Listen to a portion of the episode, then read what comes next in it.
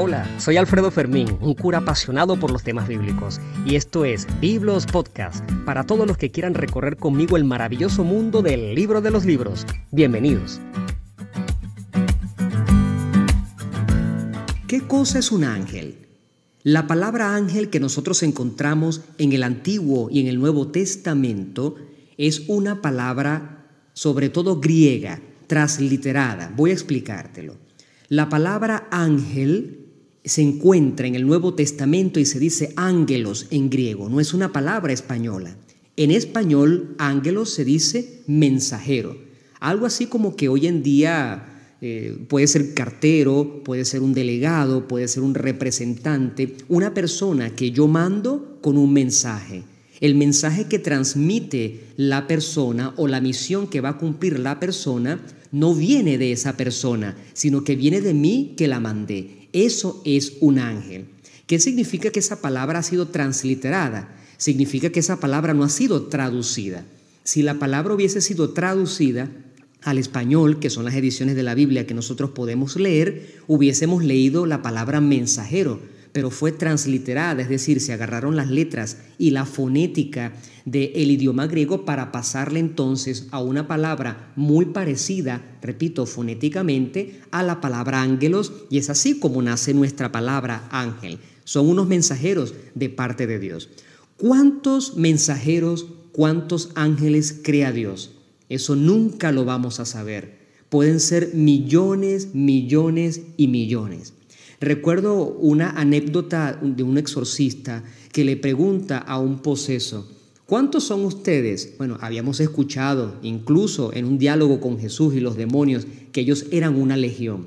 Pero en la experiencia de este exorcista queda registrado para la historia que un demonio habría respondido, nosotros somos tantos que si nos ponemos todos juntos ponemos el cielo oscuro, ya ustedes dejan de ver el sol forman una sombra impresionante del número inmenso, pero no sabemos a nivel matemático, a nivel estadístico, cuántos son ellos. Eso es imposible. Son numerosos, son muchísimos. Dios en su infinita misericordia y en su infinita sabiduría creó una infinidad, millares y millares de ángeles que son incontables para la mente humana.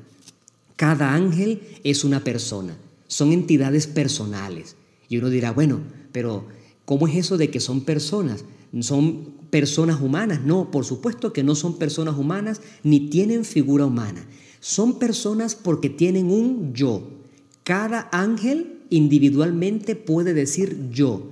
Y las entidades que pueden decir yo son entidades personales. En ese sentido son diferentes uno del otro. Entonces, no sabemos cuántos son, son infinitamente numerosos, una cantidad, una multitud impresionante, son entidades personales porque pueden decir yo y no tienen cuerpo, porque son puro espíritu.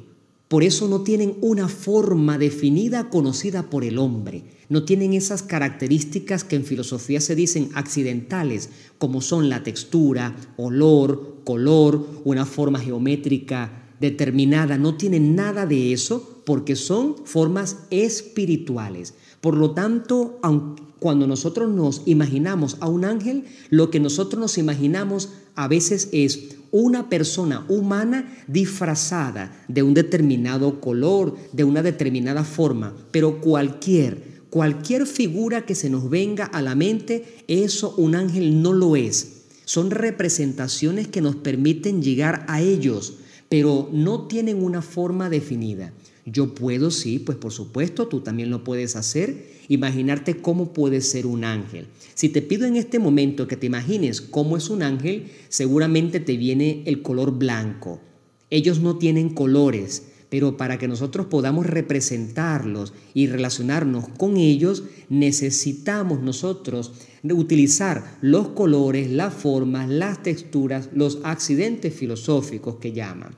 Ahora, aparte del color blanco, algunos se imaginará, por ejemplo, un niñito, otros se imaginan una persona adulta, con una especie de túnica blanca parecida al alba que utilizan los sacerdotes para celebrar la misa y algunos ministros extraordinarios de la Eucaristía para llevar la comunión a los enfermos. Bueno, ellos no usan túnicas, no están ni vestidos ni desnudos porque no son un cuerpo humano no necesitan una vestidura y sin embargo nosotros los representamos con nuestra mente así y en la iconografía los representamos así, de eso hablaremos más adelante, para precisamente identificarlos, para tener algo de qué agarrarnos. Fíjate que incluso hasta una cosa muy jocosa es que nadie se imagina a un ángel de piel oscura, a un negro.